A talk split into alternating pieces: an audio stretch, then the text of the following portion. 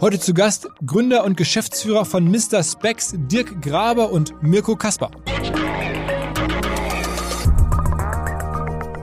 Was wir ja von Anfang an gesagt haben, ist gesagt, okay, was können wir eigentlich tun? Wie können wir sowas wie Augmented Reality, also eine virtuelle Brillenanprobe, wie können wir einen Home-Trial, in dem wir Brillen nach Hause schicken? Äh, wie können wir einen Online-Sehtest? Äh, wie können wir das Internet mal im Großen und Ganzen nutzen, um auch ein super Sortiment mit einer super Custom Experience und einem tollen Preis-Leistungs-Verhältnis auf moderne Art und Weise in den Markt bringen. Und da sind wir nach wie vor die Einzigen, die das auf diese Art und Weise und in der Größenordnung in Europa machen. Let's go! Herzlich willkommen beim OMR Podcast mit Philipp Westermeier. Ich verfolge Mr. Specs schon seit vielen Jahren. Gefühlt wurden die kurz nach StudiVZ gegründet, also ganz am Anfang der zweiten Internetwelle. Und seitdem haben die echt was Großes aufgebaut. Mittlerweile auch zahlreiche, ich glaube über 30 Ladenlokale haben darüber gesprochen, warum sie das jetzt machen, wie das funktioniert, wie man das einbauen kann, eine digitale Strategie. Da sieht man ja gerade auch an verschiedensten anderen Stellen, dass sowas immer relevanter wird. Und wir hatten schon viele Touchpoints mit ähm, vor allen Dingen Mirko. Mirko Kasper war auf den zweiten OMR ist damals in einer großen Freiheit in Hamburg auf der Bühne, hat erklärt, wie er Fernsehwerbung einkauft für Mr. Specs, damals noch ganz andere Zeiten. Ich glaube, generell einer der smartesten Marketeers im, im Digitalbereich. Und so haben wir gesprochen über all die Themen, ob sie nicht doch vielleicht lieber von Vielmann gekauft worden wären, was es heißt, jetzt neues Geld aufzunehmen, um wirklich Shops aufzumachen versus einfach nur digitalem Business. Und natürlich, was an den Gerüchten dran ist, dass auch Mr. Specs in diesem Jahr noch an die Börse gehen könnte. All das kommt jetzt im Podcast mit Dirk und Mirko. Auf geht's! Moin. Moin Mirko, moin Dirk. Hi. Hallo, hallo moin. Philipp. Hallo Philipp. Ja, also weißt du noch Mirko, damals in der großen Freiheit? Absolut, es war mega, mega. Also es hat mir riesen Spaß gemacht ne? Äh, und äh, und das hat sich natürlich gigantisch bei euch entwickelt. Ja.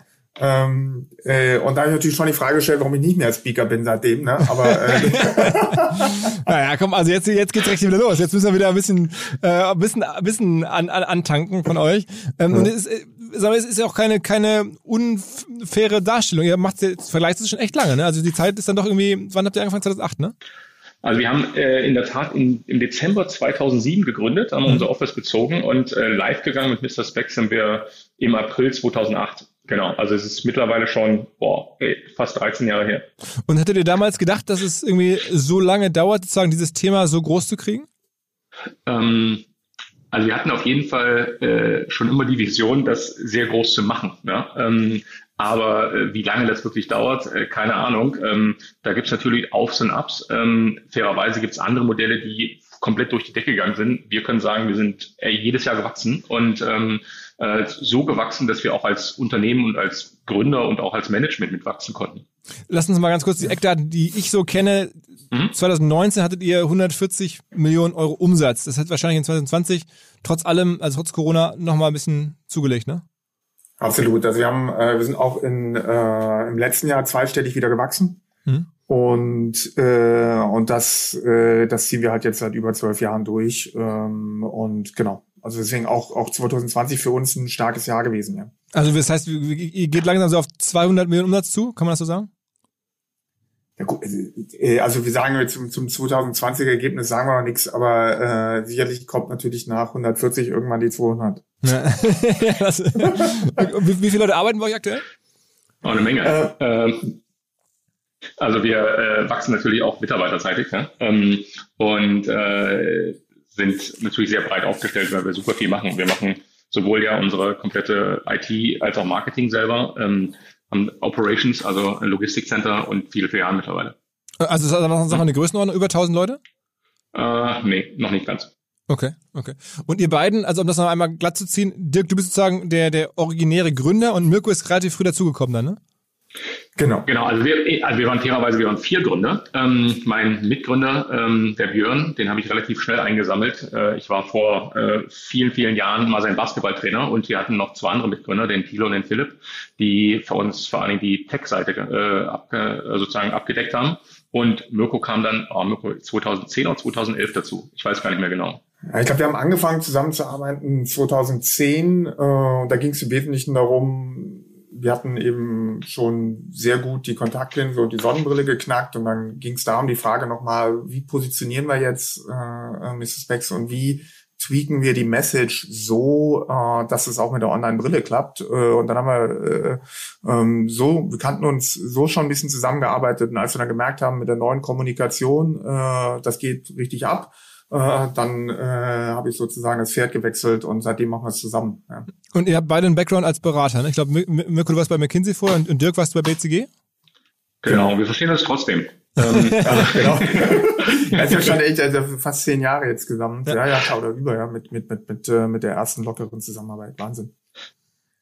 Und äh, erzähl mal so ein bisschen, wenn man so aus der Ferne drauf guckt, dann ähm, habt ihr so eine Reise, ihr habt wirklich online angefangen und habt jetzt in den letzten ja, ein, zwei Jahren sehr stark das Filialgeschäft ähm, ausgebaut. Erzähl mal so ein bisschen die Anfangsjahre und was so die Learnings waren und warum auf einmal jetzt sozusagen so stark wieder Filialen für euch eine Rolle spielen. Ich habe, glaube ich, gerade über, über 30 Filialen schon, ne?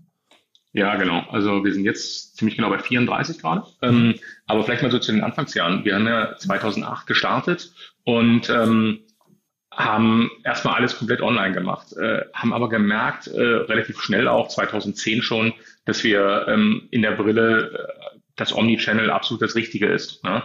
Und äh, dann haben wir auch überlegt, machen wir jetzt eigene Filialen oder ähm, nicht. Äh, sag mal 2010, als wir gepitcht haben bei VCs, da hat noch kein Mensch sozusagen in Brick-and-Mortar-Stores investieren wollen. Ne?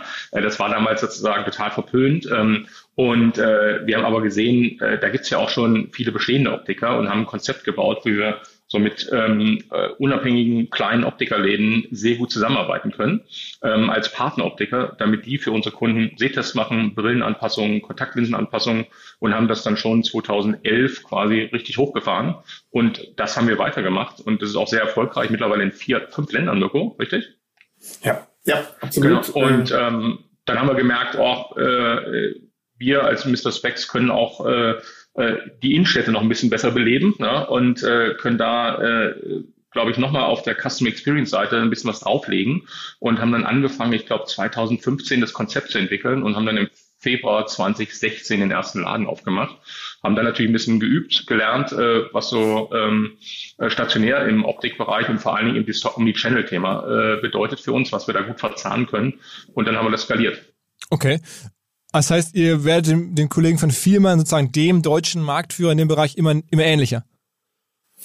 Naja, also ich glaube, im, im, im Kern stehen wir eben für eine inspirierende, unterstützende Art des äh, Brillenkaufs, sodass die Kunden eben wirklich selbst in die Lage versetzt können, äh, versetzt werden zu shoppen, ja, also sich selbst die Brillen auszusuchen, ob online oder offline. Und das ist, glaube ich, schon, was es in der äh, in der Augenoptik so nicht gibt, ja. Äh, bisher ist das ein Prozess, der ist ziemlich kontrolliert vom Optiker. Ja, manchmal sagen wir so ein bisschen scherzhaft, ist eher so wie so beim Kieferorthopäden. Ähm, du kannst ja nicht einfach in so einen Laden reingehen, gerade wenn er teure Brillen hat und einfach mal ein bisschen rumprobieren. Also die sind, die hängen ja meistens hinter, hinter den Schränken oder sind eben äh, hinter den Regalen ähm, ähm, und du setzt dich eben hin, hast ein Gespräch und irgendwann bittest du vielleicht darum, dass man sich ein paar Brillen anprobieren kann. Wir haben das äh, natürlich sowieso online schon so, dass du auf ein Riesensortiment von über 10.000 Brillen zugreifen kannst. Aber wir haben unsere Läden auch so gestaltet, ähm, dass du eben reinkommen kannst. Wir haben die mal nach Größe sortiert, wir haben die nach Form sortiert, so dass du einfach rumprobieren kannst. Und dann unterstützen wir dich und geben dir sowas wie eine Brillengröße. Was passt dir denn? Äh, wir geben dir Tipps, was dir steht und, und, äh, und wir geben dir alle deine Werte. Und das ist schon ein Ansatz, äh, der im Kern vom Shopping-Erlebnis ein ganz anderes ist. Und wenn du dir anschaust, vielleicht noch eins zur Ergänzung, wir machen ja viel Marktforschung, ähm, ähm, im, im, im deutschen Brillenmarkt sind vielleicht so ein Drittel der Leute, die sagen, sie haben Spaß beim Brillenkauf. Bei uns sind es weit über die Hälfte, die sagen, das macht richtig Spaß. Und wie ist bei euch denn der, der Breakdown? Also ist mittlerweile das, das sozusagen die, die Filialen, sind die der Wachstumstreiber oder ist es nach wie vor online? Ähm, die, das kommt on top. Also wir haben jetzt äh, die Brille online ist immer noch die größte Kategorie und die am stärksten wächst nach wie vor. Und jetzt kommen sozusagen die Stores on top. Und äh, wenn du dir das anschaust, ist das wirklich wie so Neudeutsch Flywheel Schwungrad. Ja? Wir haben ja einen Ansatz, dass wir sagen, Digital First, in jedes Land, was wir reingehen, gehen wir erst natürlich digital rein. Damit haben wir schon einen großen Vorteil. Wir sind sofort nationwide. Also wir sind sofort bundesweit zum Beispiel, wenn man Deutschland nimmt, aktiv. Damit können wir eine Marke aufbauen. äh, fast alle unsere Wettbewerber sind regionale Ketten oder Einzeloptiker. Es gibt ja ganz wenig filialisierte äh, äh, Konzepte in Europa. So, also sind wir diejenigen, die schon mal eine Marke aufbauen können. Und wir lernen wahnsinnig viel über die Kunden. Wo kommen die her? Wie kaufen die? Und durch die Power von der Marke und durch das Wissen und die Daten, die wir haben, hatten wir dann irgendwann gesagt, Mensch, pass mal auf, wenn wir jetzt an hochfrequenten Standorten noch Läden dazu packen, dann müssten wir eigentlich ohne zusätzliche Marketing-Spend direkt eine super Neukundenquelle haben. Mhm. Und wenn das auch noch aus einem Guss ist und die Leute sofort den Laden verlassen, kennen ihre Größe, kennen ihre Werte, wissen, was ihnen steht und sie haben ein Kundenkonto, dann ist es für uns super einfach, mit denen in Kommunikation zu bleiben und für die ist es super einfach, den nächsten Purchase online zu machen. Und dadurch wachsen wir wieder, bauen die Marke wieder stärker auf, kriegen noch eine stärkere Marke, kriegen noch mehr Daten, noch mehr Kunden. Und das verstärkt sich gerade äh, und, äh, äh, und läuft halt super zusammen. Ja. Wie ist denn das? Also welche Produkte machen denn bei euch den Umsatz? Also sind es wirklich diese Gleitsichtbrillen, die man sozusagen braucht, wenn man wirklich Probleme hat, oder ist es dann eher sowas wie Sonnenbrillen, Kontaktlinsen? Ähm, wie, wie, wie verteilt sich das? Ähm, also wir haben die, die Brille an sich ist die größte Kategorie, aber innerhalb der Brille ähm, ist die Einstärkenbrille ähm, wiederum der größte Teil. Und Gleitsicht, das kommt ja meistens dann, wenn man ein bisschen älter wird. Ich trage schon eine Gleitsichtbrille. Ja. Ähm, äh, die, die, ähm, die ist relativ stark bei uns in den Läden natürlich, weil wir da eine etwas ältere Zielgruppe haben. Ähm, und sie ist äh, auch schon sozusagen ein signifikanter Anteil, aber sie ist online tatsächlich unterproportional vertreten. Und als zweitstärkste Kategorie, äh, da, da gibt sich fast nichts. Die beiden weiteren sind dann eben die Sonnenbrille und die Kontaktlinse, die sind ungefähr auf Augenhöhe. Aber die Brille, wie gesagt, ist die stärkste Kategorie. Aber ich stelle mir auch vor, dass die, dass die, das Problem ist, ähm, die Brille vor allen Dingen auch ähm, online zu bringen, weil Kontaktlinsen und Sonnenbrillen online, das, das kennt man ja schon. Das ist ja auch gefühlt viel einfacher. Das ist ja am Ende, kannst du ja sogar bei Amazon mittlerweile kaufen. Ne? Genau, also du hast bei der Brille hast natürlich äh, sozusagen zwei Hürden. Du hast einmal das Thema Passform, ja, die muss irgendwie gut passen und du brauchst die Korrektionswerte. Und ähm, aber ich glaube, das sind genau die zwei Hürden, die wir in den letzten oh, zehn Jahren mittlerweile echt gut genommen haben, ähm, so dass wir es halt äh, wirklich dem Kunden äh, so einfach, so bequem wie möglich gemacht haben, eine Brille online zu kaufen und der Kunde Mr. Specs vertraut, dass wir dem ein richtig gutes Produkt liefern. Ja, also ich glaube, das war für uns das, das größte Learning quasi. Was müssen wir schaffen, um Brillen online zu verkaufen? Wir müssen das Vertrauen der Kunden gewinnen. Aber ist, sag mal, das ist auch eine Art Schutz vor Amazon, weil ich meine, ne, wenn man jetzt hört, äh, ich habe das im Vorhinein mir angeschaut, mhm. Sonnenbrillen, Kontaktlinsen, damit kann man ja dann fast nicht mehr gewinnen, wenn man hört, dass Amazon da jetzt auch reingeht. Mhm. Ja, also ich glaube, wenn du Amazon anschaust, ähm, äh, was wir sehen, äh, unser Eindruck ist, dass sehr viele äh, Marken, also Sonnenbrillenmarken oder auch Brillenmarken, äh, so die direkte Zusammenarbeit mit Amazon in den letzten Jahren auch beendet haben. Also du findest natürlich ein paar kleine Händler, die dann so ein bisschen Sortiment haben, aber generell eine direkte Zusammenarbeit gibt's nicht. Ähm, und äh, bei Kontaktlinsen ist das teilweise so, nicht bei allen Lieferanten. Aber dann kommt es natürlich darauf an, dass du sagst, ähm, was willst du denn bei Kontaktlinsen äh, neben dem Resupply oder dem Nachbestellen haben? Du willst halt schon, dass irgendwie alle ein, zwei Jahre jemand mal da drauf guckt, ob die noch gut sind, ob die sitzen oder ähm, den Sehtest machen. Und da glauben wir einfach, dass wir mit unserem Omnichannel-Modell ähm, sehr gut aufgestellt sind und sehen das letztendlich auch. Dass wir in der Kontaktlinse, zumindest kriegen wir das Feedback, immer noch über den Markt wachsen und das gleiche in der Sonnenbrille. Ähm, vielleicht nochmal ganz kurz zum Markenaufbau. Ich habe ja eingangs gesagt, der, der Mirko war schon bei uns äh, vor Jahren auf der, auf der Bühne und ist wirklich Experte für, für TV-Werbung, für Startups. Damals zumindest war der ein Startup. Mittlerweile seid ihr eine mittelständische Firma, aber damals war der ein Startup. Und ähm, Mirko, erzähl mal so ein bisschen, wie sich TV entwickelt hat, damals, was du da so gelernt hast und heute, ob das überhaupt noch so möglich ist. Ja, ähm, prinzipiell, wenn ich mal ganz bei, bei Adam und Eva sozusagen anfange, ist ja äh, eine Marke das in den Köpfen der Konsumenten verankerte Vorstellungsbild. Also ich muss irgendwie in die Köpfe der Konsumenten kommen. Und im Prinzip eine starke Marke, das hat, die hat ein starkes Image und bei wahnsinnig vielen Leuten. So, und jetzt fangen wir damit an. Ähm, TV hat halt immer noch eine signifikante Reichweite, Nummer eins. Natürlich stärker bei den Älteren, und gerade bei den Jüngeren ist es zurückgegangen. Komme ich gleich drauf. Aber es ist immer noch eine relativ äh, starke Reichweite. Das Zweite ist, du brauchst halt einen starken Reiz, damit es im Hirn ankommt. Und äh, ich habe jetzt neulich mir noch mal gerade ein paar Zahlen angeschaut. Wenn du guckst, äh, was kostet eigentlich eine Impression also äh, sozusagen den Touchpoint online und was kostet der heute im TV und äh, das ist teilweise eben TV ähm, entweder billiger oder äh, nicht teurer, aber die Zeit die die Impression, also die, die, die der Kunde mit der Impression verbringt, die ist im TV meist deutlich länger als online und ich habe einen viel größeren Screen und meistens habe ich auch noch Audio an. Ähm, das heißt, ähm, der, der, der Reiz von TV im Vergleich zu einem kleinen Banner, der ist oftmals noch höher bei einem gleichen Preis. Das heißt, für bestimmte Zielgruppen funktioniert TV eigentlich immer noch, aber, und du fragst ja auch über die Entwicklung, ähm, das geht natürlich zurück, gerade bei den Jüngeren. Und deswegen ähm, äh, ist die Frage, was fängt das auf? Und es ist eben im, im Großen und Ganzen fürs Brandbuilding eher nicht massenhaft Banner und äh, Advertise äh, äh, und, und, und, und Ads, sondern es ist mittlerweile eher das Influencer, weil über Influencer kann ich eine Geschichte erzählen. Mhm. Und ich habe eine bessere Attention und ich habe auch eine größere Aufmerksamkeit, weil ich da mit einem Menschen interagiere. Das heißt, eigentlich hat das, was äh, TV verloren hat, ist eigentlich über Influencer aufgefangen worden, plus Paid Social Media, plus Content und Kollaboration. Und äh, deswegen ist es komplexer geworden, das muss man ganz klar sagen. Vor äh, 10, 12 Jahren, äh, äh, da konntest du noch die Marke fast allein mit TV aufbauen. Und heute hast du halt, sagen wir mal, dieses Quartett, was ich gerade beschrieben habe. Ja. Und sag mal, bei euch hat sich ja generell auch so entwickelt, als ihr angefangen habt, da musste man ja Leuten erstmal erklären, dass man online Brillen kaufen kann. Das habt ihr dann aber mit, gemeinsam mit den Marktbegleitern offensichtlich jetzt geschafft und jetzt weiß das schon jeder oder, oder ist es immer noch ein, ein, ein Evangelisierungsthema?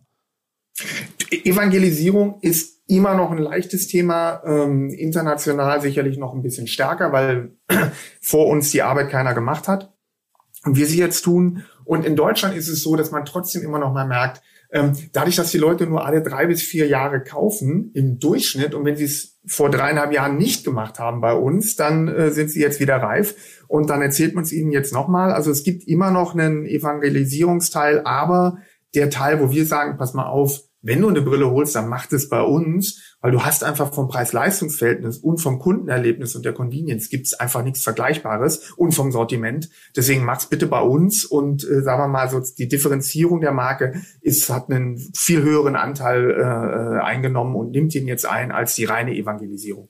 Aber kriegt man das Modell sozusagen äh, gelöst, dass wenn man nur alle dreieinhalb Jahre eigentlich einen, einen, einen Verkauf hat oder eine Brille verkauft wird. Und erinnere mich das ein bisschen so, als sagen wir mal, noch extremer war früher mal Matratzen. Ne? Da war es alle sieben mhm. Jahre. Und dann war immer meine Sorge, dass wenn man jetzt so viel Geld ausgeben muss, um zu evangelisieren, um Kunden einzukaufen, und dann kaufen die, na, sagen wir mal, so unregelmäßig, man kriegt so wenig ähm, Frequenz da rein, immer nur alle dreieinhalb Jahre. Oder wie löst ihr das?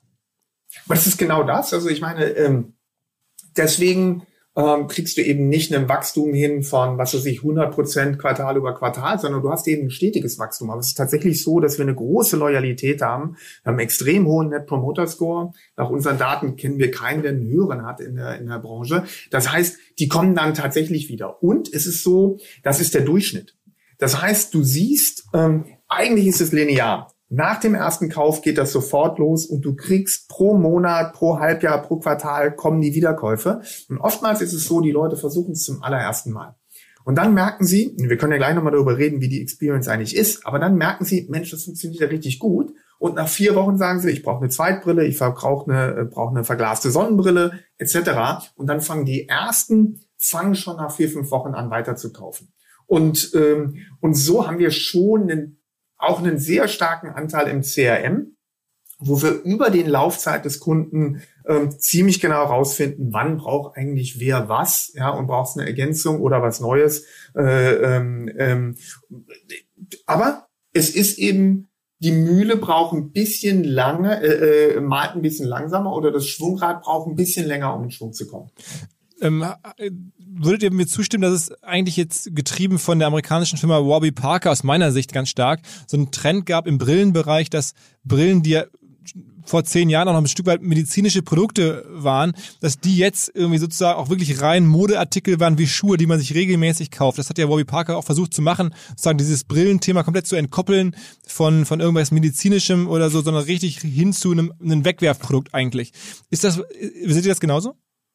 Also gab sicherlich einige. Bobby Parker war einer davon. Ähm, ich glaube, dass äh, Raven das auch sehr, sehr gut gemacht hat ähm, und äh, da eine wahrscheinlich noch stärkere Marke in den letzten 25 Jahren oder sowas aufgebaut hat. Und ähm, äh, ich glaube, generell ist die Branche dahin gegangen, ähm, weg von also äh, oder die moderneren Player sozusagen, äh, weg von der Medizinecke hin zu einem deutlich modegetriebeneren ähm, äh, Produkt. Und ähm, ich glaube, da gibt es, wie gesagt, eine Menge entweder Online-Player oder auch diese Direct-to-Consumer-Brands, die genau das ähm, programmiert haben oder immer noch äh, tun und damit, glaube ich, einen sehr, sehr erfolgreichen Modell angestoßen haben, gerade bei den Jüngeren, ja, bei den 20- bis 40-Jährigen bist du da genau natürlich im, hast du ein sehr affines Publikum für diese Message. Müsst ihr, genau. wenn man, wenn man diesen Trend sieht, müsstet ihr da nicht noch mehr, noch größere Eigenmarken eigentlich haben? Weil ich meine, eigentlich ähm, ist das ja in eurem Segment passiert, äh, ihr als Händler und die als sozusagen äh, Brand, da hätte man doch als, als Mr. Speck sagen müsst, okay, den Zug fahren wir auch mit. Ja, also wir haben also erstmal, wir haben ein sehr starkes Eigenmarkensortiment äh, ähm, und äh, also das wächst auch überproportional. Es gibt zwei Bereiche, die bei uns überproportional wachsen. Das eine sind tatsächlich die Eigenmarken und das zweite sind im Luxus- und Independent-Bereich. Und ich will vielleicht noch mal zwei Sachen dazu sagen, dann knüpfe ich da gleich an. Äh, eins, was den Trend unterstützt, ist die Zahl der Brillenträger zwischen 20 und 30, die hat sich in den letzten Jahren verdoppelt. Mhm. das ist äh, unter anderem durch die Screens. Ja, du bist zu lange drinne und äh, du sitzt zu nah vom, vom Handy und vom Rechner die ganze Zeit. Das ist einfach nicht gut für die Augen. Das heißt, du hast eben viel, viel mehr jüngere äh, Brillenträger und Brillenträgerinnen und, äh, und die treiben natürlich auch den Trend zu Fashion. Und was jetzt die Marken angeht, wir sind, wir sehen uns da eher auf Plattformen, die auf, als Plattformen, die auf der einen Seite ein sehr starkes Private Label anbieten und über sehr viele Kooperationen im Influencer-Bereich, im Fashion-Bereich, wo wir mit anderen Leuten zusammenarbeiten. Und wir sind aber auch die Plattform für die neuen Marken, die nur Kids on the Block. Und wenn ich jetzt mal sage, es gibt zum Beispiel Qubits, äh, eine super D2C-Marke in UK, äh, kannst du die auch customizen lassen, Acetatbrillen etc. Es gibt Jimmy Eyewear in Schweden. Es gibt District Vision in LA. Es gibt Aquila in LA. Alles super schöne neue Brillenmarken, die aber sozusagen normalerweise im deutschen Markt oder im europäischen Markt nie ankommen. Und wir sind diejenigen, die die alle auf unserer Plattform vereinigen und äh, und eben sozusagen, wenn du wenn du sagst, ich habe mal Bock auf eine, eine, eine geile Brille und will mal was Neues, was Besonderes, dann findest du halt bei uns ein Sortiment, das kriegst du nirgendwo sonst, ja. Weil ihr jetzt gerade so häufiger von Influencer-Marketing und Kollaborationen äh, sprach, erklärt mal so ein bisschen, wie ihr das macht. Also ich habe mitbekommen, es gibt, glaube ich, eine Kollabo mit äh, Michalski, also dem deutschen Designer Michalski. Ähm, wie steuert ihr das Thema und was ist da so eure Denke? Also es ist eigentlich so, ähm, wir kennen die, die allgemeinen Brillentrends und, äh, und, äh, und das, was sozusagen jetzt an Materialmix zum Beispiel angesagt ist, das kennen wir ganz gut. Aber dann machen wir es so, dass wir regelmäßig mit Influencern, ungefähr einmal im Monat, droppt so eine Kollektion äh, oder Designern zusammensitzen und sagen, so, pass mal auf, was ist denn das, was dir besonders gut gefällt? Was ist denn das, was du gerade einbringst? Äh, entweder ähm, äh, in Fashion, keine Ahnung, sind das äh, Camouflage-Muster oder was ich nicht. Äh, und dann setzen wir uns hin und designen irgendwas zwischen zwei, und bei Michalski sind es eher 40, äh, ähm, zwischen 42 Brillen für eine bestimmte Zeit für eine bestimmte Zielgruppe und dann droppen die, wie man so schön neudeutsch sagt. Mhm. Und äh, das ungefähr einmal im Monat. Und das funktioniert wahnsinnig gut, weil die Influencer eben und auch die Designer meistens einen sehr guten Draht dazu haben, was nun wirklich gerade aktuell von ihrer individuellen Zielgruppe auch nachgefragt wird und was sie selbst hip finden. Und, ähm, und das treibt eben gerade unsere, unsere Eigenmarken super nach vorn. Und gibt es richtig klassische, also wie man sich das vorstellt, Brillen-Influencer, die wirklich sich spezialisiert haben in ihren Instagram-Account zum Beispiel auf, auf das Thema Brillen? Äh, das gibt's tatsächlich kaum, sondern es sind im Wesentlichen dann die klassischen Lifestyle-Influencer, ähm, äh, die aber Brillenträger sind. Und, äh, und also wir haben auch eine, eine, eine ganze Reihe dann, äh, die wir zu Brillenträgern tatsächlich gemacht haben, wo wir sie kennengelernt haben und, äh, und festgestellt, die tragen sonst äh, Kontaktlinse. Und dann sind die bei uns vorbeigekommen und dann haben wir ein bisschen rumprobiert oder sie haben bei uns einen Home Trial gemacht. Und äh, aber das ist tatsächlich das. Es gibt eigentlich die normalen Influencer in Anführungszeichen, die Brillenträger sind und das eben immer offen, äh, offen, äh, äh, offener tun sozusagen. Unsere Freunde von Vodafone haben einen neuen High-Speed-Business-Deal. Und zwar, es geht um Festnetz und Internetanschlüsse für Businesskunden. Mit dem Deal zahlt man die ersten sechs Monate gar nichts dafür. Danach kann man damit einem Gigabit pro Sekunde surfen und telefonieren für monatlich nur 50 Euro, also genau 49,95. Also Top Speed zu einem Top Preis. Eine Fritzbox gibt's auch noch dazu. Am besten einfach alles anschauen, alles aufsaugen unter vodafone.de slash business-deal. beschreibt immer so ein bisschen, ich muss es ja mal fragen, euer Verhältnis zu Vielmann. Also ich meine, dass, als ihr gestartet seid, da dachte ich irgendwie, okay, das ist ja logisch, eines Tages kauft Vielmann Mr. Specs, dann haben die Jungs gewonnen, das, das ist eigentlich das, was sie wollen. Mittlerweile ähm, hört man, dass ihr selber an die Börse gehen möchtet, Vielmann ist aber nach wie vor der Platzhirsch. Wie, wie seht ihr die? Ähm, also die haben, sind der größte in Deutschland und haben vor ein paar Jahrzehnten angefangen, ähm, die Filialisierung in der Augenoptik voranzutreiben. Und das war, äh, das war, glaube ich, so ein bisschen das, was wir äh, als Außenstehende äh, beobachten können. Ähm, was wir ja von Anfang an gesagt haben, ist gesagt, okay, was können wir eigentlich tun? Wie können wir sowas wie Augmented Reality, also eine virtuelle Brillenanprobe, wie können wir einen Home Trial, indem wir Brillen nach Hause schicken? Äh, wie können wir einen Online-Sehtest? Äh, wie können wir das Internet mal im Großen und Ganzen nutzen, um auch ein super Sortiment mit einer super Custom Experience und einem tollen Preis-Leistungs-Verhältnis auf moderne Art und Weise in den Markt bringen. Und da sind wir nach wie vor die Einzigen, die das auf diese Art und Weise und in der Größenordnung in Europa machen. Das heißt, wir, wir, nach unserer Sicht bearbeiten wir eigentlich andere Zielgruppen.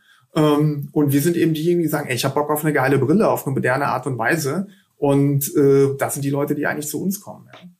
Und ja, vielleicht noch so ein, zwei ähm, mhm. Anmerkungen da. Ähm, also ich glaube, wir hatten halt den Vorteil, dass wir keine Optiker waren. Ne? Also wir sind zwar Brillenträger, aber ähm, wir haben uns das halt äh, auch das äh, Online, aber auch das Ladenkonzept später, das Omnichannel-Konzept einfach so versucht aufzubauen, wie es ein Kunde haben will. Also diese Kunden, diese bedingungslose Kundenorientierung über alle äh, Sachen hinweg, sowohl das Sortiment, äh, das Thema Usability, aber eben auch Shop-Konzept. Ich glaube, das hat ähm, äh, für uns extrem gut funktioniert und da kriegen wir auch immer super gutes Feedback von sowohl Kunden als auch ähm, Medien und so weiter, dass wir da, glaube ich, einfach von einer anderen Perspektive auf den Kunden, auf die Augenoptik schauen. Und insofern, ähm, glaube ich, hat uns das in unserem Weg immer bestärkt. Mhm. Ähm, glaubt ihr denn, dass es sozusagen Platz gäbe für mehrere große Filialketten am Ende? Also ich meine, ihr, ihr wollt das Thema ja offensichtlich weitergehen. Jetzt habt ihr 30, mhm. ich glaube, die Firma hat ungefähr 1000 Filialen. Ist das? Ja.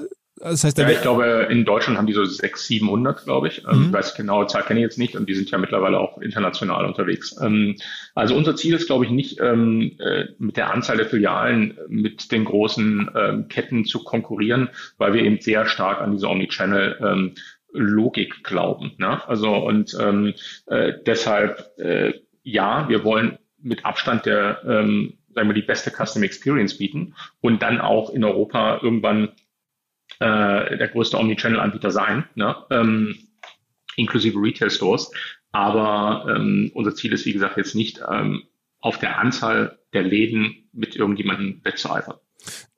Aber die, die, und vielleicht eins ergänzend, aber die, der, der Platz ist, glaube ich, da für, für in, in Europa für hm. zwei, drei große Retail-Konzepte. Der Markt ist ja noch wahnsinnig fragmentiert. Ja, wenn man sich das anschaut, du hast gerade eine Zahl genannt von Vielmann-Filialen. Wir haben ungefähr 10.000 äh, Optiker-Outlets in Deutschland. Ja, und äh, ähm, und, und es gibt eben eigentlich nur zwei nationale traditionelle Filialkonzepte, die bundesweit äh, und, äh, aktiv sind. Und dann gibt's uns als modernen Player. Und so ist das fast in jedem Land in Europa so. Und europaweit, muss ich mir vorstellen, es gibt ja in europaweit überhaupt niemanden, der für Fashion in Eyewear steht. Mhm. Gibt's ja nicht. Ja, es gibt keine, keine Kette, die sagt, pass auf, wir sind hier sozusagen der Fashion Player und wir machen es auch noch digital und Omnichannel in keinem einzigen Land. Und, äh, und, äh, und wenn wir jedes Mal sozusagen jedes Land dazugeben und einer von den ganz Großen sind oder der Größte und im Omnichannel der Größte, das ist ja ein riesen Whitespace. Also in, in Hamburg ähm, beobachte ich so ein bisschen eine Kette Ace und Tate. Kennt ihr wahrscheinlich auch. Tun die euch weh oder nerven die euch?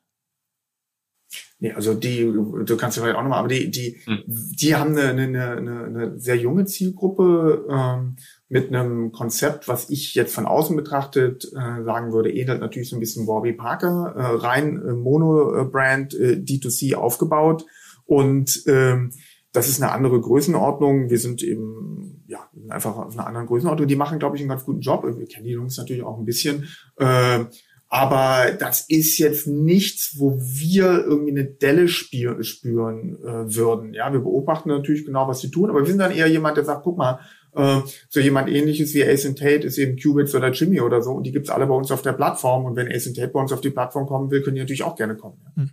Hat euch denn Corona wehgetan jetzt, also mit dem, auch dem Filialgeschäft? Irgendwie ist das ein Problem, dass jetzt die, die Läden so häufig oder so lange zu waren? Also klar hat uns sozusagen Corona zumindest auch beschäftigt dieses Jahr ne, oder letztes Jahr ähm, und tut es immer noch. Äh, wir haben auch leichte Rückgänge in unseren Filialen gesehen. Wir hatten sie ja auch im März, April ähm, für fünf, sechs Wochen zu. Ähm, äh, Im zweiten Lockdown äh, haben wir sie aufgelassen. A, durften wir sie auflassen und B, ähm, wir haben einfach deutlich besser vorbereitet, was Hygienekonzepte ähm, und so weiter angeht. Mhm. Aber was wir eben auch sehen, ist, dass das ähm, online komplett überkompensiert wird. Ne? Also äh, und wenn man sich das anschaut, dann würde ich sagen, im ersten Lockdown, die ersten sechs Wochen, äh, davon waren die ersten zwei Wochen für alle, glaube ich, extrem äh, äh, ungewohnt und jeder hat erstmal versucht, sein Leben irgendwie ähm, neu zu organisieren mit Kinderbetreuung, mit Einkaufen, was auch immer. Und entsprechend ging auch da die Nachfrage on und offline äh, leicht zurück, aber äh, nach zwei Wochen ging es online extrem stark nach oben. Und ähm, während wir im ersten Lockdown eher noch sage ich mal, unsere Bestandskunden sehr stark bei uns gesehen haben, sehen wir, je länger äh, Corona dauert, ähm, umso mehr Neukunden gewinnen wir, umso stärker äh, wächst auch unsere oder steigt unsere Wachstumsrate an. Jetzt, ja. bevor wir das, bevor wir das Thema ähm, Wettbewerb ganz abschließen, jetzt aber jetzt mhm. auch auf Lokale, wollte ich dich einmal ansprechen, Dirk, wenn man dich, dein, dein, dein, dein LinkedIn-Feed anschaut, dann sieht ja. man, dass du äh, von Vielmann doch manchmal, zumindest scheint es so, härter genervt bist, als, als du es jetzt gerade durchblicken lässt. Du hast da schon mal gepostet, ähm, dass die versuchen, bei euch Mitarbeiter abzuwerben. Und hast da gesagt, okay, bevor ihr meine Leute hier abwerbt, kann ich euch mal lieber Nachhilfe geben in Digitalisierung. Ähm, ja, also äh, das war natürlich ein Post, äh, wenn du so eine Standard-E-Mail an alle deine Mitarbeiter geschickt bekommst. Im LinkedIn-Profil ist das schon ein bisschen nervig. Ähm, es ist jetzt nicht so, dass wir kein Direct Search machen, aber ich glaube, da äh, war so ein gewisses Level irgendwie mal erreicht. Und ich habe dem das auch vorher direkt gesagt, dem Kollegen, aber irgendwie wollte er es nicht verstehen. ähm, und ähm, dann äh, habe ich das sozusagen ähm, den LinkedIn-Kanal genutzt. Ähm, aber er hat es ja auch geliked. Insofern, ähm, glaube ich, scheint er auch einen gewissen äh, Sinn für Humor zu haben. Das, das, das war dann der, der, der HR-Chef von Vielmann, oder was? Weiß ich glaube, das war, ich kann ihn nicht. Aber, aber jedenfalls, die haben versucht, sozusagen in der Breite bei euch die Leute rauszuholen. Zumindest ja, kamen relativ viele Mitarbeiter zu mir ähm, und äh, meinten, guck mal, was ich da bekommen habe, ähm, an, äh, an äh, Einladung äh, zum Gespräch. Und ähm, also was eigentlich ganz cool ist für uns, ist, äh, dass die Leute zu mir kommen und mir das zeigen. Und äh, wir, ich glaube, da ein extrem äh, cooles Team aufgebaut haben äh, bei uns und äh, äh, alle das eher mit Schmunzeln sozusagen äh, sehen und mit dem Kompliment. Aber in Summe, glaube ich, äh, haben wir natürlich super viel äh, Know-how aufgebaut und ich glaube, wir haben da auch ein echt in den letzten Jahren immer mehr sozusagen geschafft, natürlich so äh, Talente und echt gute Leute für uns zu gewinnen. Die wollen wir natürlich auch nicht verlieren, ja, also das ist ganz klar. Und ähm, da muss ich mich drum kümmern. Ja. Das ist Chefsache. habe ich gesehen, ja, habe ich gesehen. Ja. Äh, genau, genau. Und, und Philipp, vielleicht eins noch sozusagen da. Der, der Gesamtmarkt, äh, die GfK-Zahlen, die gibt's jetzt für die ersten neun Monate des Corona-Jahres letztes Jahr. Der Gesamtmarkt ist so ungefähr mit siebeneinhalb Prozent circa geschrumpft äh, in den ersten neun Monaten. Und wir hatten ja schon gesagt, wir sind da weiter zweistellig gewachsen. Das zeigt eben, dass wir sozusagen diesen Shift und diese Welle sehr gut mitnehmen konnten. Wenn ich jetzt sozusagen an, an, an Kollaboration nochmal denke, hatten wir gerade schon drüber gesprochen, dann, dann fällt mir hier auf, ähm, es gibt ja von, also vielleicht liegt es an mir, dass ich in Hamburg jetzt bin, aber so die ganzen Jerome Boatengs, Dieter Bohlen, auch die wirklich krassen Super Promis, ähm, die fahren hier ihre Kollaboration mit, mit, mit Edeloptics. Ähm, das ist ja auch ein Online-Brillenhändler, deutlich kleiner als ihr. Ähm, äh, nutzen die dann einen Schlupfloch, das ihr quasi offen lasst, indem sie die großen Promis reinziehen, oder ist es einfach für euch nicht wirtschaftlich? Braucht man eher Online-Promis am Ende? Ja, also so wie wir aufgebaut sind von der Marke, ähm, haben wir bisher immer immer gesagt, wir wollen das bottom-up, so war ja die ganze Zeit, ähm, dass wir eher sagen, wir gehen eher im Online-Bereich, da graben wir uns tief rein und da machen wir sehr gezielte Kollaborationen und die sind in, in einem ongoing Modell.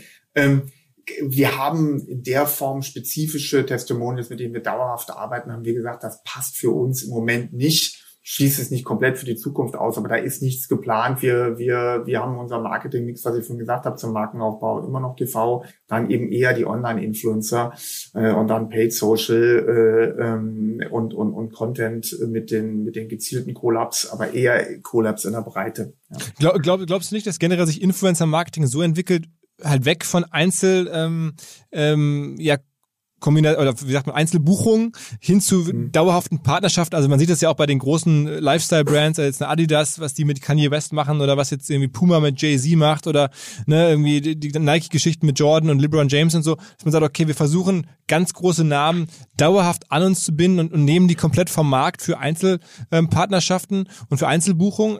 Ist das nicht ein bisschen die Zukunft des Influencer-Marketing? Ja, auf jeden Fall. Also ich glaube schon, dass es diese Super-Influencer, die eben äh, ein ganz bestimmtes Image haben und die für eine ganz bestimmte Zielgruppe stehen, dass damit immer enger kollaboriert wird. Und ob das früher irgendwie dann die, die das Entstehen von Jeezy war, mhm. äh, über Kanye West oder wie auch immer, man sieht ja, wie unglaublich erfolgreich diese Kollaborationen sind, ja, mhm.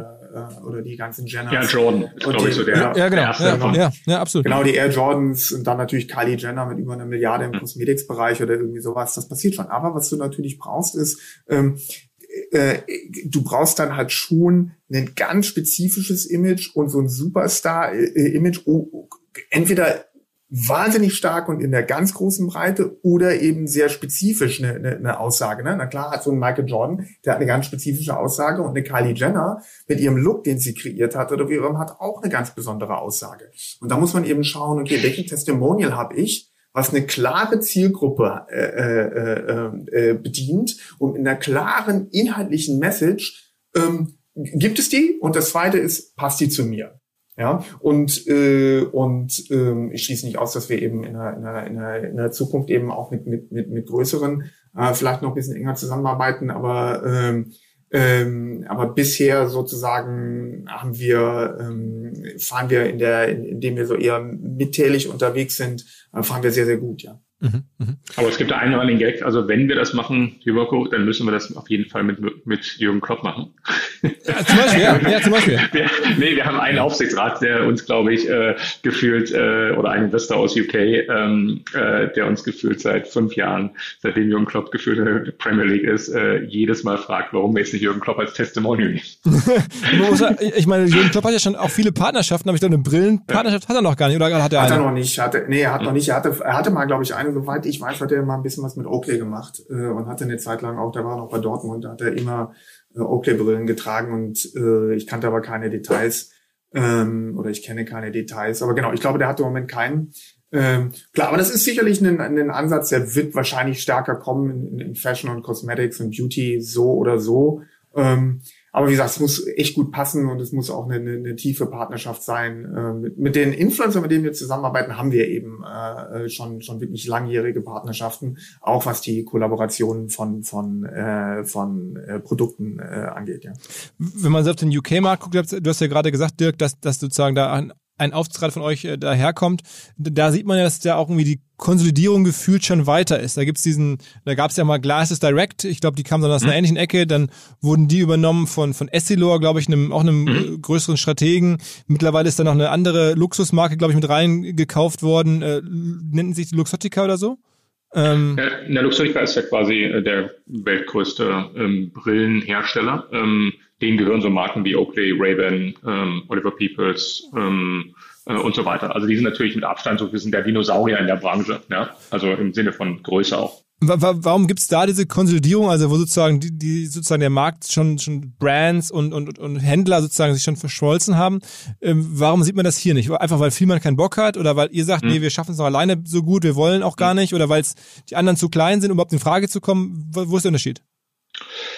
Also wir haben für uns einfach gesagt, wir haben ein Riesenpotenzial mit der äh, mit äh, unserem Konzept und ähm, warum sollen wir das jetzt verkaufen? Ja? Also wir wollen das einfach lange machen und wollen das ähm, äh, möglichst unabhängig betreiben. Und ähm, in UK, der Anbieter hat sich halt entschieden, da ähm, sozusagen äh, zu verkaufen. Und äh, ich, ich glaube, bei uns gab es ja auch eine gewisse Konsolidierung in Deutschland, ähm, auch wenn auf deutlich niedrigem Niveau. Brillen.de und, und so, ne? ähm, Der Brillen.de gibt es ja separat noch. Äh, Brille 24 wurde auch von Essilor Luxottica gekauft, aber ansonsten äh, sehen wir gerade solche Konsolidierungen sind für uns immer eine Riesenchance in so einem Markt. Also UK wachsen wir, Mirko, du kennst das besser, ich glaube über 50 Prozent äh, sind wir letztes Jahr äh, nur in UK gewachsen. Und ähm, also da sehen wir mit unserer Positionierung, Sortiment ähm, äh, extrem äh, gutes Business. Ja. Sind das genau. denn bei euch mittlerweile auch andere Investoren, also die bei euch, also logischerweise habt ihr angefangen mit klassischen Digitalinvestoren und mhm. beschreibt mal so ein bisschen, wie ist jetzt die, der, der Cap-Table bei euch? Mittlerweile habt ihr ja ganz große Finanzierungsrunden gemacht, 2019 mhm. nochmal 65 Millionen aufgenommen, mhm. weil ihr jetzt Geldgeber braucht, die ganz anders denken, die halt auch sozusagen Ladenketten finanzieren. Das ist eine ganz andere Welt, oder? Ähm, ja, ich glaube, das hat sich aber generell in diesem Venture Capital, Growth Capital Markt äh, auch das Mindset geändert. Ne? Ähm, also, wo ich vorhin sagte, 2010, da hätte niemand, egal wen du da gefragt hättest, investiert. Ähm, heute gibt's ja schon sehr viele äh, auch VCs äh, und Growth-Investoren, die mittlerweile dieses ähm, diesen Offline-Touchpunkt ähm, ähm, als eine sehr, sehr valide sozusagen Strategie sehen. Und ähm, äh, äh, also du hast ja vorhin Bobby Parker gesagt, die haben ja auch sehr viel Geld bekommen äh, für Rollout von Stores. Ähm, Gibt es ja aber auch äh, in Deutschland Konzepte. Insofern ähm, hat sich sozusagen das bei uns natürlich auch weiterentwickelt. Ähm, und äh, der letzte große Investor kommt ja aus Hamburg, ähm, ein Family Office, äh, den wir da quasi äh, dazugenommen haben, der ja auch ein Background im Immobilienbusiness hat. Mhm. Dann, dann sozusagen, wenn man jetzt über Investoren spricht und hört, wie ihr da wachsen wollt und noch wie kapitalintensiv das dann offensichtlich ist, äh, sozusagen Läden aufzumachen, Immobilien am Ende anzumieten, oder ihr, ihr mietet ja nur an, ihr kauft ja nicht, ne? Ja, wir mieten an. Ja, äh, ähm, dann trotzdem Elephant in the Room und die Frage, äh, wie sieht es denn bei euch aus? Aktuell geht jeder an die Börse, der irgendwie äh, das einigermaßen rechtfertigen kann. Ihr hättet, glaube ich, schon 2015 mal drüber nachgedacht, auch öffentlich, ähm, dann wieder zurückgezogen. Äh, also eigentlich muss man doch, oder? Also für uns, äh, wir haben gesagt, das ist immer eine Option. Ähm, und so haben wir das, glaube ich, auch 2015 gesagt. Ähm, und äh, äh, die Option wollen wir uns weiterhin offen halten. Ne? Aber äh, Konkretes gibt's nicht zu sagen. Okay, also aber es kann, ich meine, ihr würdet mir zustimmen, dass das Börsenfenster, also die Börsen, das Klima ist, ist besser, als es jemals in der Historie gewesen ist, wahrscheinlich. Insbesondere für die Tech-Aktien, glaube ich, ist das äh, gerade so. Ne? Ähm, also wenn du anschaust, wie viel deiner Pipeline ist, was schon an die Börse gekommen ist, ähm, stimme ich dir komplett zu, ähm, weil ich glaube, heute die Tech-Aktien, die an die Börse kommen, A, äh, sagen wir mal, valide Businessmodell haben, ähm, die ähm, wirklich signifikant Märkte transformieren. Und ähm, auch einen sehr klaren Weg Richtung Profitabilität haben und mittlerweile auch sehr alle entweder zumindest europaweit oder global denken. Und damit natürlich ähm, dieses Thema ähm, Wachstum ähm, und den, sagen wir, den Hunger gewisser Investoren nach Wachstum auch äh, am besten bedienen. Und wenn man, aber wenn man jetzt sieht, zum Beispiel so Auto 1 kommt jetzt in ein paar Tagen. Ähm, das ist ja von der Struktur her jetzt was ganz, ganz anderes natürlich, aber irgendwo auch ähnlich in dem Sinne, dass sie eine Online-Company sind und sich selber, glaube ich, so sehen, aber trotzdem natürlich ganz viel auch offline stattfinden, also in ihren ganzen äh, Annahmestellen da und so. Ähm, mhm. Das ist ja bei euch auch irgendwo so. Also ihr seid eine Online-Company, habt auch diesen ganz großen Offline ähm, sozusagen Teil, der dazugehört. Also auch da, für solche Modelle scheint ja da auch da eine ganz große Appetit gerade da zu sein. Ja, ich glaube, es ist insgesamt ein, äh, durch die Tech-Aktien getrieben, aber es ist ein Appetit da und äh, ich glaube, es ist auch wahnsinnig positiv, auch für Deutschland, ja, äh, wenn eben, äh, du bist ja auch tief in, dem, in, der, in der Community drin, Philipp, wenn wenn wenn es eben Möglichkeit gibt für äh, Unternehmen im Wachstum, aber eben auch eine Exit-Opportunität für bestimmte äh, Investoren, wenn, wenn diese Public, äh, Public Markets, wenn die wieder funktionieren und, und, äh, und aufnahmefähig sind. Also ich glaube, es ist eine super Entwicklung insgesamt für die Community in Deutschland und, äh, und, und, und Auto 1 und sowas. So tolle, tolle Geschichte. By the way, ja, eins nur, äh, Dirk? Ja, weil das, äh, genau, also was Mirko sagt, diese Exits sind natürlich wichtig. Also sind die entweder an der Börse oder auch, es gibt ja mittlerweile diverse Verkäufe für Milliarde oder mehr, äh, die natürlich sehr viel Geld zurückspülen sozusagen zu Investoren, zu Gründern, die dann wieder investieren und dann entsprechend ähm, wieder sozusagen das Wachstum äh, vorantreiben. Und äh, das ist, glaube ich, wichtig, dass das jetzt nicht nur so eine Sternschnuppe ist, sondern dass sich das nachhaltig entwickelt. Und wenn du an die Börse guckst, ich meine mit Delivery Hero und DAX, ähm, potenziell Zalando irgendwann im DAX, siehst du ja auch, dass das wirklich am, äh, sagen wir mal, oberen Ende ähm, des Marktes angekommen ist. Absolut, absolut. Also insofern klingt so, als wenn das für euch äh, nicht ausgeschlossen ist, dass demnächst mal sowas kommen könnte. Wie gesagt, Spekulation, äh, Philipp, an dem beteiligen wir uns nicht. ja, natürlich, natürlich, natürlich. Hinweis auf einen neuen Partner, mit dem wir das ganze Jahr über jetzt einiges vorhaben, und zwar House of Yas. YAS, Yas geschrieben, ansonsten ungewöhnlicher Name, House of Yas. Wofür die stehen, das sage ich gleich. Aber vorher, die Firma sitzt in Köln, hat ähm, 35 Mitarbeiterinnen und Mitarbeiter, gibt es seit sieben Jahren und sie machen vor allen Dingen digitalen Content und digitale Content-Strategie. Das heißt, sie planen Content-Welten, sowohl on-page als auch vor allen Dingen auf sozialen Plattformen rund um die Marke. Wahrscheinlich das Thema Content für Brands so relevant ähm, wie noch nie und dabei unterstützt House of Yas. Sie arbeiten für Firmen wie ImmoScout24, wie die Bundeszentrale für gesundheitliche Aufklärung, Funke Medien, Fraport, für GoDaddy. Sie haben auch gesagt, sie würden sich explizit wünschen, wenn sich nachhaltige ähm, Unternehmen melden und mit ihnen arbeiten wollen. Das Ganze ist, glaube ich, so ein echt ehrlicher Haufen, relativ pragmatisch und hemdsärmlich unterwegs da in Köln. Alle Infos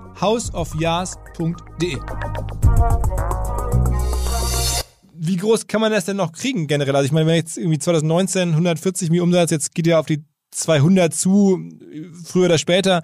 Ähm, was glaubt ihr denn, was ist da noch drin so umsatzmäßig? Kann man daraus jetzt auch umsatzmäßig irgendwie ein Milliardenunternehmen bauen? Ja, der Augenoptikmarkt in Europa ist, glaube ich, 35, 40 Milliarden Euro groß. Ja, und der ist ja super fragmentiert. Also ich glaube, der größte Player in Europa ist heute äh, Grand Vision. Dazu gehört Apollo zum Beispiel. Ähm, und die machen einen niedrigen, zwei, einstelligen Milliarden Umsatz in Europa. Also ich glaube, da ist halt super viel Wachstumspotenzial. Ähm, aber jeder Markt in Europa tickt auch so ein bisschen anders. Ähm, und deshalb muss man sich den mal genau angucken ähm, und schauen, wie man da ähm, das Modell entweder leicht adaptiert ähm, äh, und dann eben entsprechend wachsen kann. Mhm. Also wir, wir sehen noch sehr viel, ähm, sagen wir, äh, Optionen für uns in der Zukunft. Und sag mal, wenn man jetzt überlegt, diese benachbarten Märkte, also Kontaktlinsen und sowas, das sind aber im Endeffekt ähm, eher kleinere Felder. Ich, ich kenne das noch früher aus, aus der Affiliate-Zeit. Ich weiß, Mirko, du bist ja auch Marketing-Pro. Äh, das war immer so, dass die ganz smarte Leute auch mal dort irgendwelche Affiliate-Programme am Laufen hatten, damit diese Kontaktlinsen vermittelt haben und sowas. Das ist aber am Ende, wenn man jetzt aufs Gesamte guckt, eher, eher, eher ein kleiner Bereich, ne? Klar, das ist ein kleiner Bereich. Der, der, die, die, der Großteil dieses äh, 30 bis 40 Milliarden Marktes äh, in Europa sind die Brillen. Und dann kommen die Sonnenbrillen und dann ist die Kontaktlinse äh, ein kleinerer Bereich. Den deckt man natürlich mit ab. Und da gab es auch schon eine ganze Menge Konsolidierung. Ja, also viele von den kleinen Kontaktlinsenanbietern, die sind einfach weg vom Fenster, ähm, weil die dann irgendwann an eine Glasdecke kommen. Ne? Äh, ein bisschen Affiliate, bisschen Suchmaschine und irgendwann bis an der Glasdecke. Und dann kommen dann doch die größeren, die eine wahnsinnig effiziente Logistik aufbauen. Und äh, genau, also das ist das ist eher was Kleineres. Äh, die die Brille treibt äh, treibt den Markt.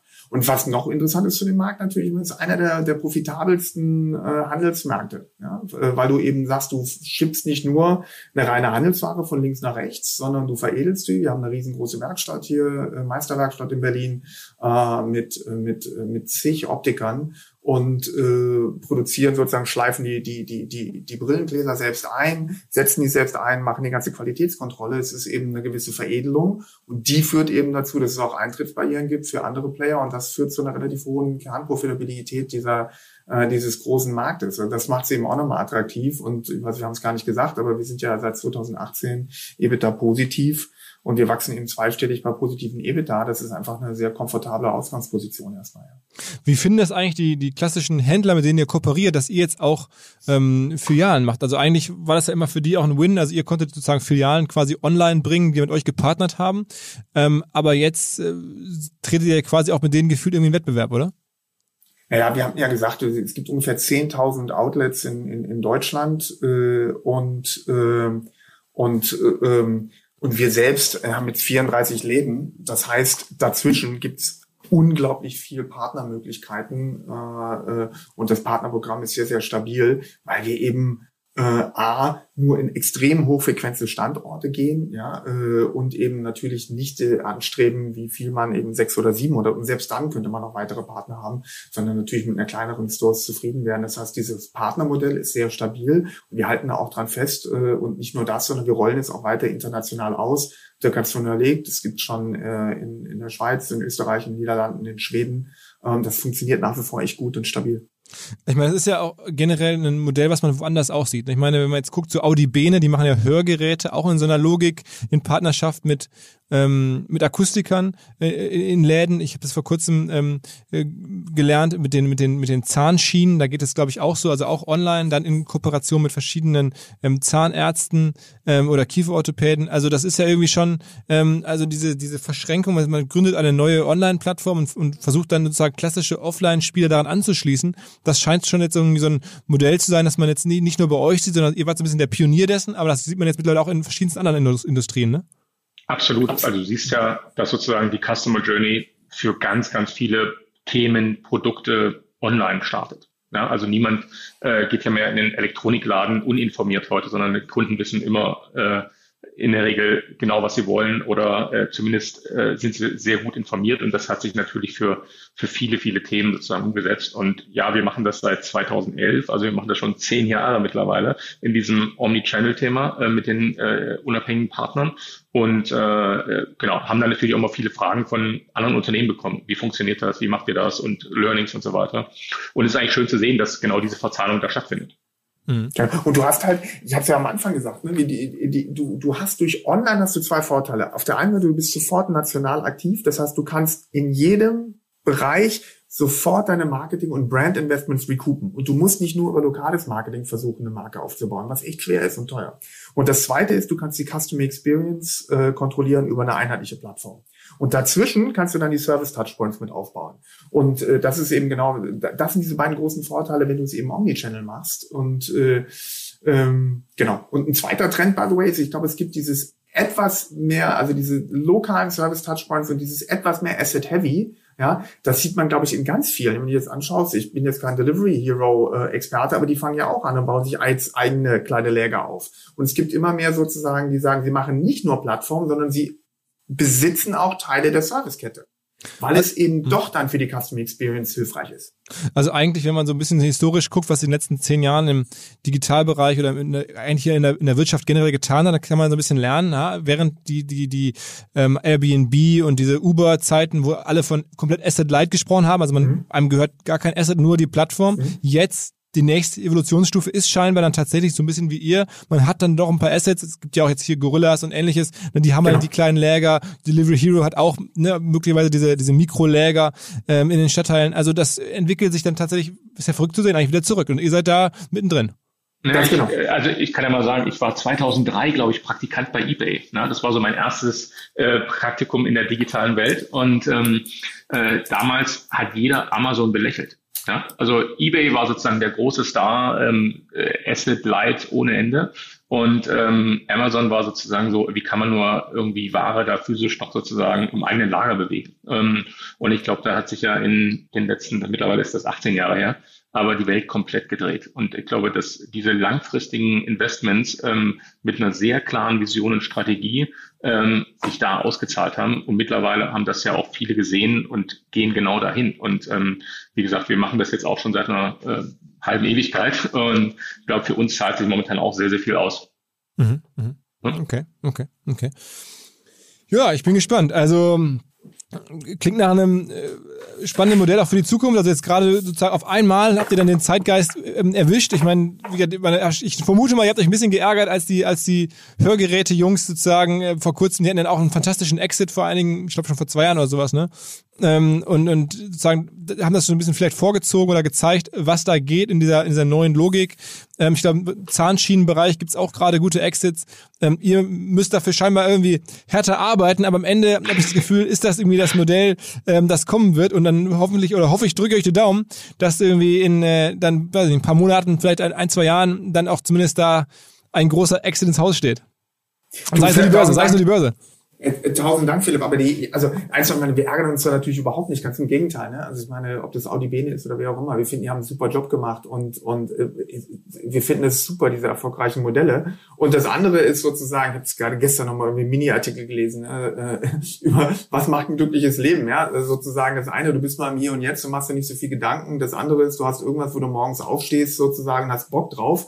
Und das dritte ist, du hast ein paar Leute um dich rum, mit denen du vertraust, mit denen du Spaß hast. Ja, mhm. und äh, solange wir wir morgens aufstehen, und das ist bei uns der Fall, und haben Bock auf das, was wir tun, und haben ein paar Leute um uns rum, mit denen es richtig Spaß macht, sozusagen, da, äh, da heichle ich jetzt auch nicht irgendeinem Exit hinterher oder so. Das ist einfach geil. Ne? Das macht dann Spaß. Also das kann ich bestätigen. Ich habe ein, zwei ähm, sehr gute Freunde, die zum Teil bei euch waren, über viele Jahre nicht mehr, ähm, aktuell nicht mehr da sind, aber viele mhm. Jahre und sehr, sehr positiv über euch reden bis heute.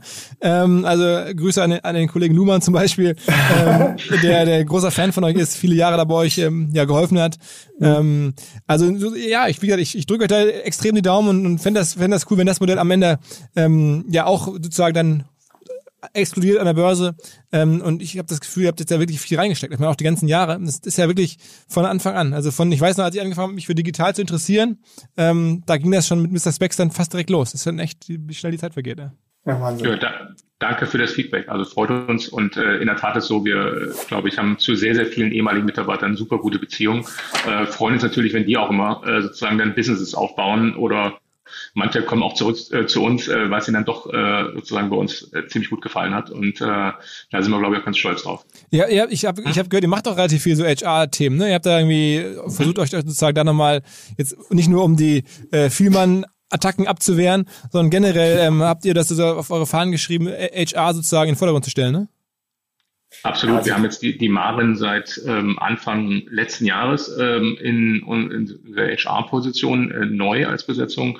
Und ich glaube, äh, das, also HR war für uns schon immer wichtig, ähm, aber ähm, ich glaube, wir merken einfach, dass äh, natürlich da ist der Durst der Mitarbeiter da und wir sehen natürlich das Potenzial, was wir haben äh, und äh, versuchen da auch äh, einmal ein sehr, sehr, ein sehr, sehr, sehr gutes Umfeld einfach zu schaffen, wo es Spaß macht zu arbeiten. Ne? Also wo du was lernen kannst, wo du aber auch die Leute einfach ähm, äh, äh, nett sind und sich gegenseitig respektieren und da einfach ähm, das beflügelt natürlich auch Leistung. Ne? Und ähm, da sehen wir einfach, dass sich diese Investments für uns äh, total lohnen und wir sind da also immer so ein bisschen also letztendlich was gelesen, people positive. Ja, also wir sind einfach total der Überzeugung, dass wenn du den Leuten Vertrauen gibst, wenn du denen äh, äh, entgegenkommst und entgegenbringst, diese Sachen und machen lässt, äh, dass du da auch das Thema zurückkriegst.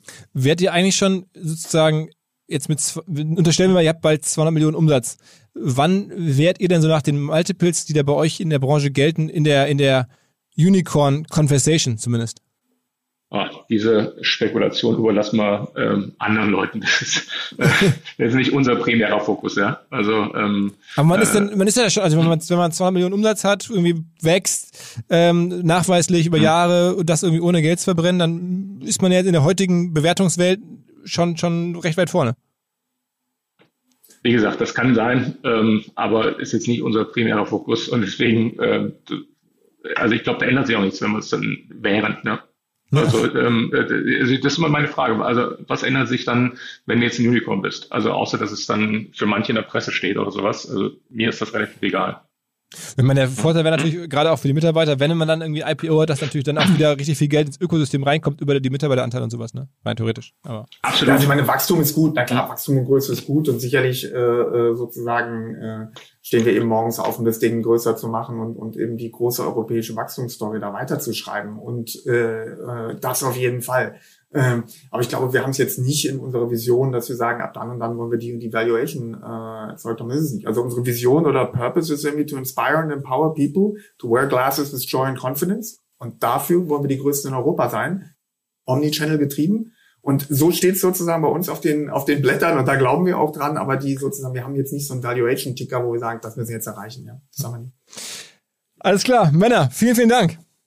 Super, danke dir, Philipp. Philipp. Danke dir. Ja, bis dann. Genau, haut rein. Ciao, ciao. Bis dann. Ciao. ciao. Was sagt euch Denise Fernholz? Noch nichts? dann ändert das. Bei mir ist sie seit neuestem jeden Tag in der Inbox. Seit neuestem heißt seit einigen Monaten schon. Sie schreibt nämlich den wichtigsten Podcast Industry Newsletter. Deswegen Hinweis auf den Podcast Industry Newsletter von Denise Fernholz, den wir ehrlicherweise, muss man auch sagen, herausgeben. Alle Infos unter podstars.de slash Newsletter.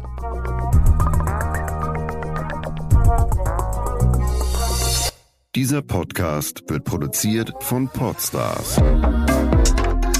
bei OMR.